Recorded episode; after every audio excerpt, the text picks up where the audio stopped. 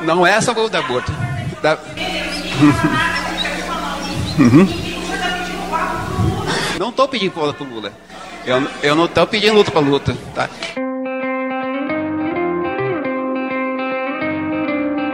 Nos últimos dias, aumentou o número de casos em que padres são hostilizados durante a missa por apoiadores de Jair Bolsonaro. Esse movimento se intensificou após o feriado de Nossa Senhora Aparecida, quando um religioso foi vaiado enquanto falava sobre a fome. Que nenhuma criança passe fome e impedir que sejam impelidas a trabalhar. Precisamos lutar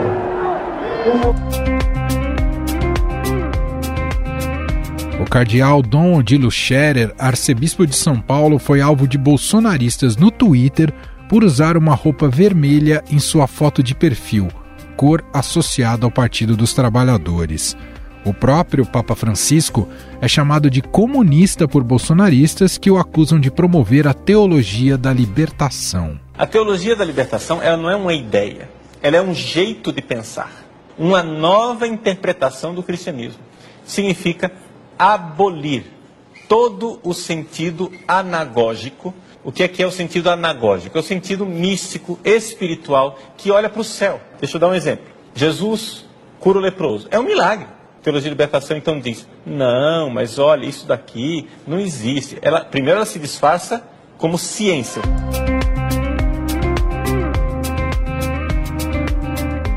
Religião nunca foi tão usada em uma campanha eleitoral como agora.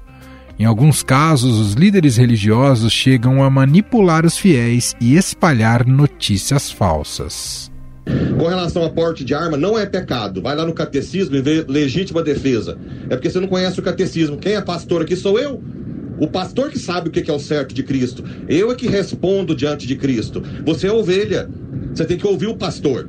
Agora, se você não quer me ouvir, siga outro pastor, siga outra igreja.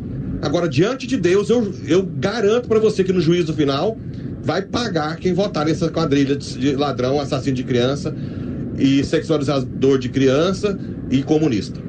E cristão de verdade nenhum deveria votar nesses canais quadrilha, que fizeram a projeto de aborto lei, projeto de sexualização precoce de criança, cartilha gay. Quem vota neles é por ideologia, não é por Cristo.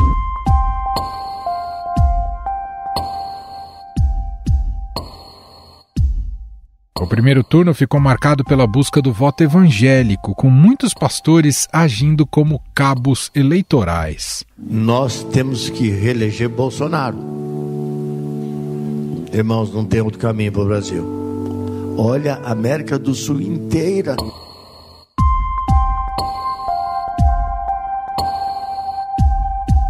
Nas pesquisas, Bolsonaro aparece com mais de 60% das intenções de voto nesse segmento. Já Lula tem cerca de 30%. Ainda no primeiro turno, Lula foi acusado pela primeira-dama Michele Bolsonaro de estar com Satanás por sua relação com religiões de matriz africana. A primeira-dama Michele Bolsonaro compartilhou uma postagem da vereadora Sonaira Fernandes, do Republicanos, que acusa o ex-presidente Lula de entregar a alma para vencer essa eleição. A repostagem de Michele mostra um vídeo de Lula com lideranças de matriz africana.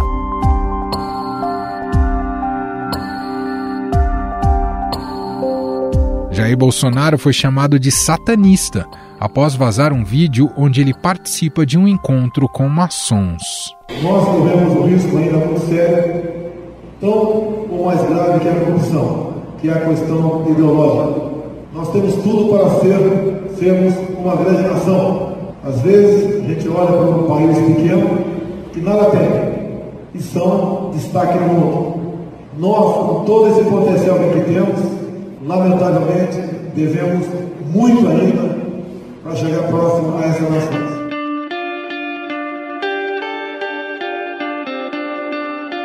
Neste segundo turno, a estratégia das campanhas é tentar conquistar outros grupos religiosos. Na segunda-feira, Lula, Bolsonaro, o candidato a vice de Bolsonaro, general Walter Braga Neto, além da primeira-dama Michele e da senadora eleita Damares Alves, que são evangélicas, marcaram presença em eventos católicos. O petista recebeu o apoio de cerca de 200 religiosos em São Paulo, entre padres, freiras e frades. No encontro com clérigos, Lula reforçou acenos ao eleitorado católico e prometeu manter diálogo aberto com a igreja. Lula, você sabe o quanto nós temos esperança, o quanto nós precisamos de alguém que olhe para o povo. E uma coisa que eu queria dizer para todos: não entrem em fake news. Lula não fecha igreja, Lula abre o coração.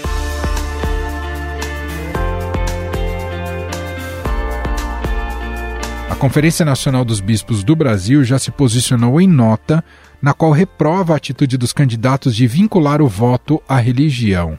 No texto, a entidade afirmou que a união da fé com política desvirtua valores do Evangelho e tira o foco dos reais problemas que precisam ser debatidos e enfrentados no país. Aliás, esse foi o recado dado pelo arcebispo de Aparecida, Dom Orlando Brandes. Maria venceu o dragão. Temos muitos dragões que ela vai vencer. O dragão que é o tentador, o dragão que já foi vencido a pandemia, mas temos o dragão do ódio que faz tanto mal. E o dragão da mentira, e a mentira não é de Deus, é do maligno. E o dragão do desemprego, o dragão da fome. De acordo com o IPEC, Lula lidera entre os católicos com cerca de 56% das intenções de voto contra 38% de Bolsonaro.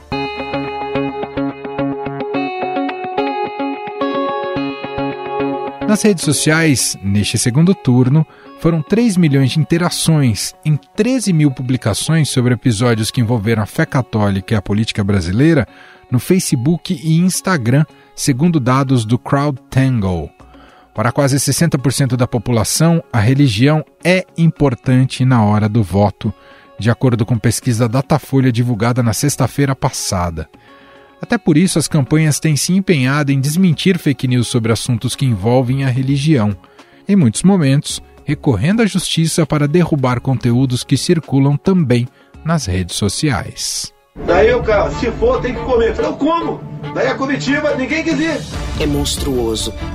Bolsonaro revela que comeria carne humana. Falamos do risco de perseguição uma perseguição que pode culminar com fechamentos de igrejas. Nós vimos isso no governo do PT.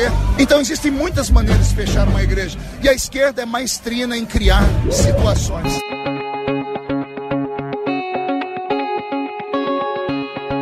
Integrantes da campanha de Lula e apoiadores disseram acreditar que precisam levar ao horário eleitoral na TV e no rádio lacunas que ficaram abertas. Já a equipe de Bolsonaro acredita que associar a chegada da esquerda do poder com perseguição religiosa, como acontece na Nicarágua, terá um efeito na rejeição do petista. Quero aqui anunciar que o Brasil abre suas portas para acolher os padres e freiras católicos que têm sofrido perseguição do regime ditatorial.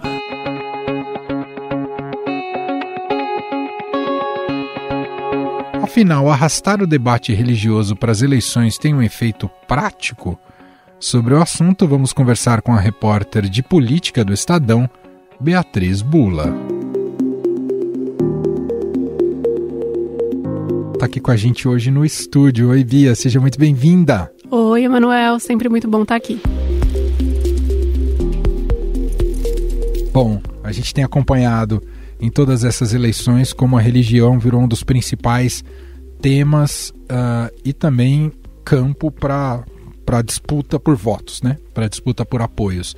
Isso já é histórico no, no campo evangélico, né? não só dessa eleição, de outras eleições também.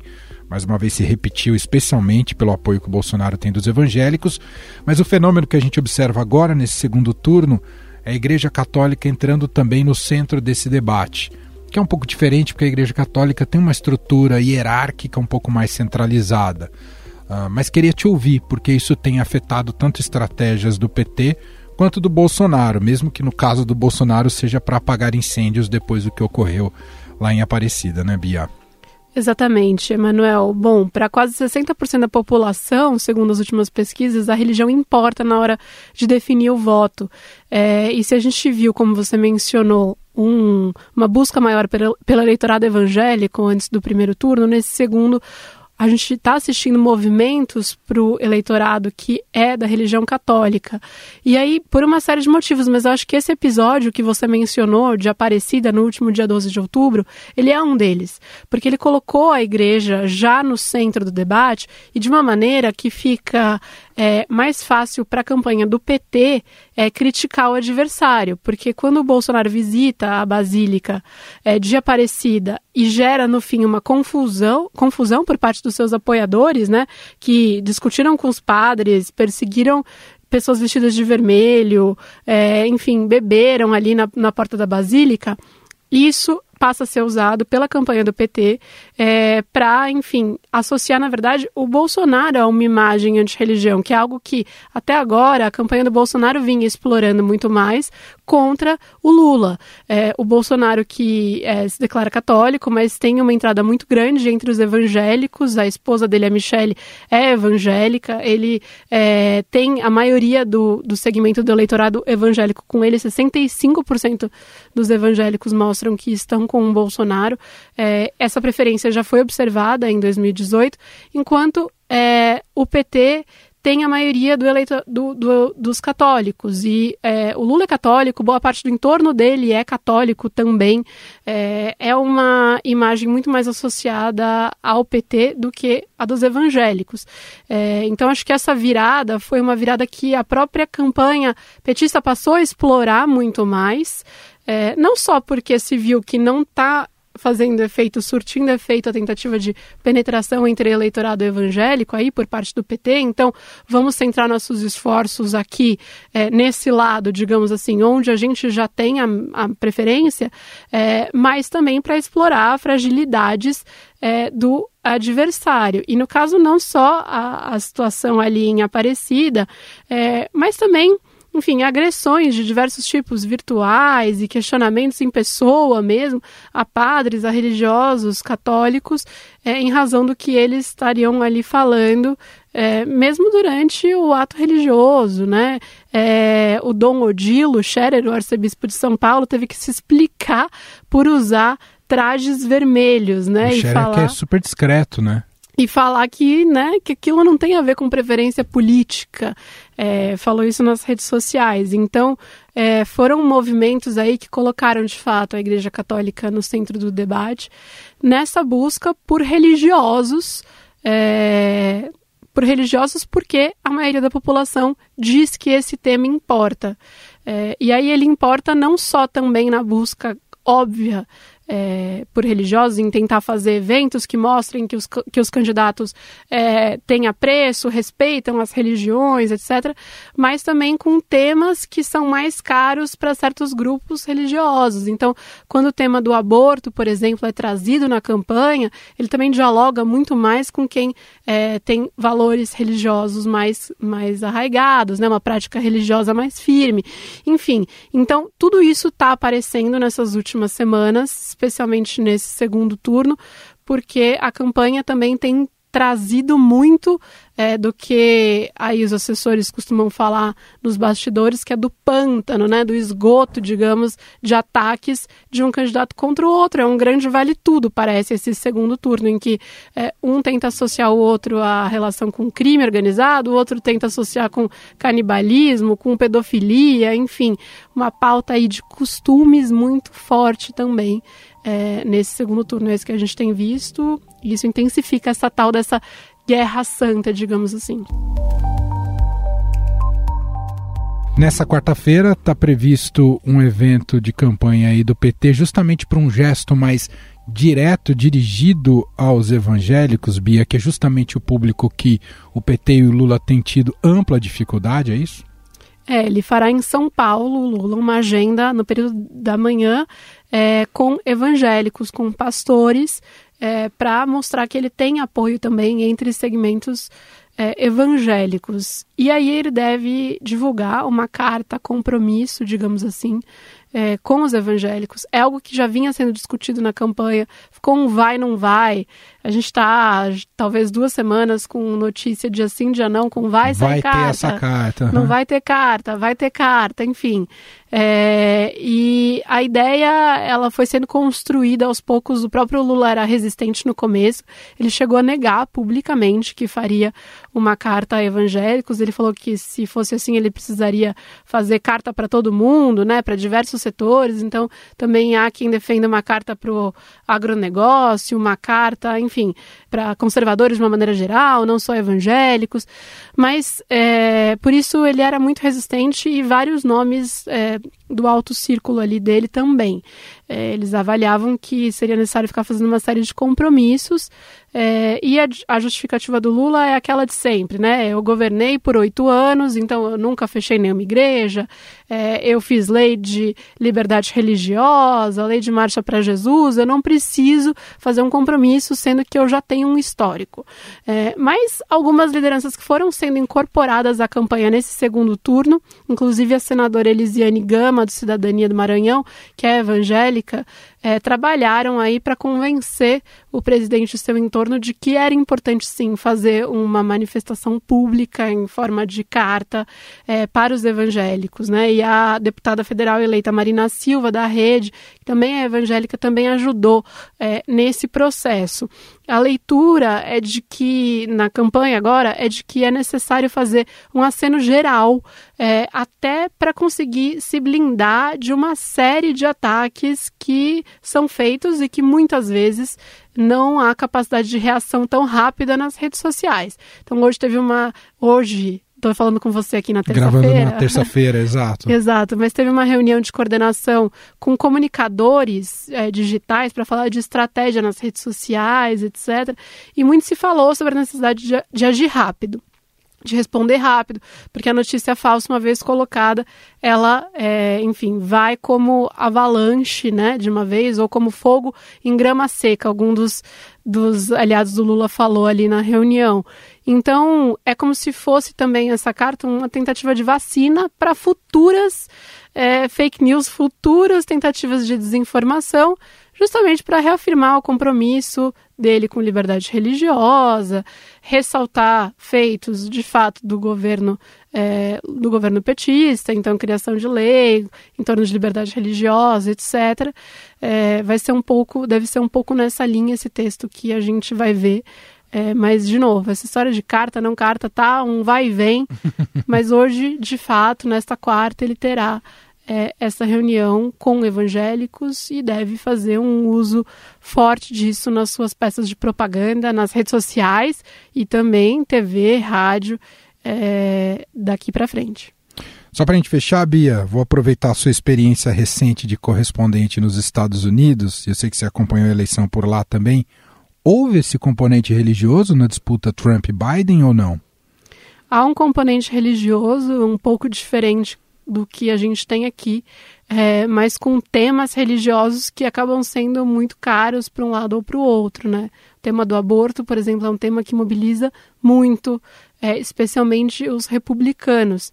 É, esse valor de é, proteção da vida, né, e de não aceitar é, o aborto que nos Estados Unidos tinha, havia um precedente que agora foi recentemente revertido pela Suprema Corte, mas desde 73 que permitia a interrupção da gravidez pela mulher, é, era um tema que mobilizava muito é, os, o eleitorado republicano e que se identificava de alguma maneira é, mais como religioso. No entanto, foi curioso na eleição de 2020, porque o Biden ele é sim religioso católico, é, frequenta missas. É, que não é a maioria nos Estados Unidos, né? Não é a maioria nos Estados Unidos, é, mas enfim, ele tem esse perfil é, religioso, algo que o Trump, Donald Trump, não tinha, por exemplo. Mas, é, não sei se você vai lembrar, e quem está nos ouvindo talvez lembre, o Trump, é, no dia de um dos atos de protestos antirracismo em Washington, no dia mais emblemático, quando a polícia no entorno da Casa Branca esvaziou a praça em frente à Casa Branca para que o Trump pudesse cruzar aquela praça e houve ali bomba de gás lacrimogêneo, efeito moral, etc., para dispersar as pessoas, ele queria cruzar a praça Para quê? Para fazer uma foto em frente a uma igreja que ficava na Casa Branca e que tinha sido depredada na noite anterior pelos manifestantes. Ele fez uma foto segurando a Bíblia. É, então, sim, a religião, ela de uma maneira ou de outra, ela está presente na campanha também. Perfeito. Muito bom. Beatriz Bula, repórter de política do Estadão, participando mais uma vez com a gente aqui do podcast. Obrigado, viu, Bia? Eu que agradeço.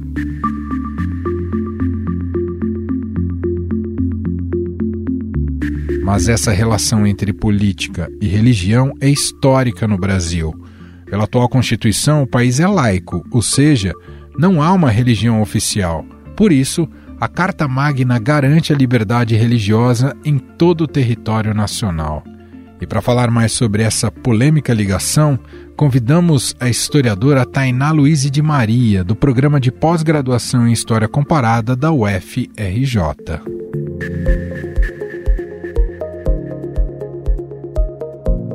Olá, Tainá, seja muito bem-vindo. Obrigado por ter aceito aqui o nosso convite. Olá, Emanuel. Muito obrigada pelo convite. E vamos lá conversar sobre esse segundo turno que veio com tudo. Exato. A aproximação de líderes religiosos com o poder é um fenômeno antigo no Brasil, Tainá? Ah, com certeza. Não vou considerar o período colonial, onde Estado e religião eram juntas, período imperial também não que a Igreja Católica e o Estado também eram eram juntas, né? Era uma era uma instituição parceira e desde a República, desde que a instituição laica foi, desde que a República, né, foi institucionalizada como laica, todas as religiões tentaram se apropriar da República. Todas as religiões cristãs. Aí eu estou falando dos evangélicos e estou falando do catolicismo. É interessante que na década de 20 do século 20, 1920, eu estudei um deputado federal que representava o movimento católico conservador, deputado federal Plínio Martins, deputado federal pelo Paraná. E ele é, estava propondo, estava num período de reformas constitucionais aqui no Brasil. Em 1925, ele propôs duas emendas constitucionais. Ficaram conhecidas como emendas religiosas. A primeira emenda dizia o seguinte: colocava o ensino católico como obrigação na, nas escolas públicas, de, todas as escolas públicas do Brasil, e a segunda emenda era de reconhecer a, a Igreja Católica como a religião do Brasil. Então, a gente está falando de, um, de uma república que já era laica e de um movimento católico conservador que estava incomodado ali com essa, com essa instituição laica. Então, essa relação sempre de igreja e poder sempre caminharam juntas. Então, isso é bem antigo no Brasil, bem antigo.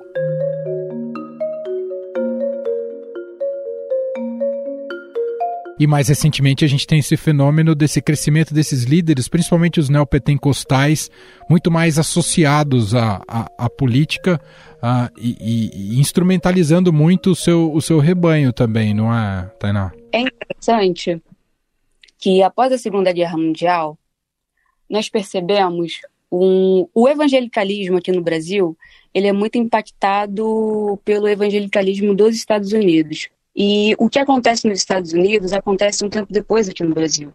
E o que acontece lá é o seguinte: é, várias leis conservadoras cristãs na década de 60, década de 70, são revogadas. Leis, por exemplo, que proibiam o casais homossexuais de existirem. Essas leis são, essa lei é revogada. Lei que proibia o ensino de Darwin em sala de aula. Essa lei é revogada. Então, nesse momento, cristãos conservadores veem a política como um campo de batalha. Por quê? As leis que respaldavam os ideais cristãos estavam indo para o buraco, estavam indo para o lixo. Então, eles, eles se veem na obrigação de entrar na política. E isso também acontece aqui no Brasil após a ditadura militar. Então, é, uma, é, um campo de batalha mesmo, né? É o fundamentalismo religioso cristão. O fundamentalismo religioso cristão nada mais é que um conservador que vê no, no humanismo secular, humanismo secular eu falo de direitos humanos, é a favor de luta contra o racismo, é, legalização do aborto, porque é uma questão de, de saúde pública, é, igualdade de mulheres, é, é educação sexual nas escolas, enfim. E então ele vai reagir a isso. E ele vai ver esse humanismo secular como sinônimo de comunismo. Então, ele se vê obrigado a entrar na política. É aí que eu determino a origem da bancada da Bíblia, quando cristãos conservadores entram na política para defender pautas de costumes. Eles podem também defender pautas liberais, pautas econômicas, pautas do empresariado, pautas do agronegócio. É tudo isso também que o próprio Bolsonaro defende.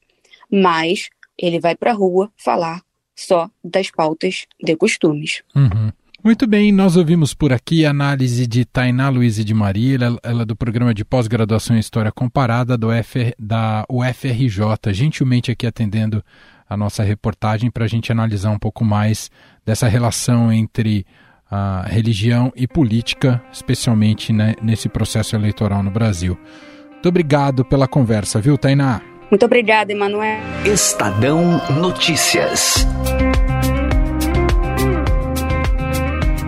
Este foi o Estadão Notícias de hoje, quarta-feira, 19 de outubro de 2022. A apresentação foi minha, Emanuel Bonfim. Na produção, edição e roteiro, Gustavo Lopes, Jefferson Perleberg, Gabriela Forte e Jennifer Neves. A montagem é de Moacir Biasi. Escreva para a gente no e-mail podcast@estadão.com. Um abraço para você e até mais.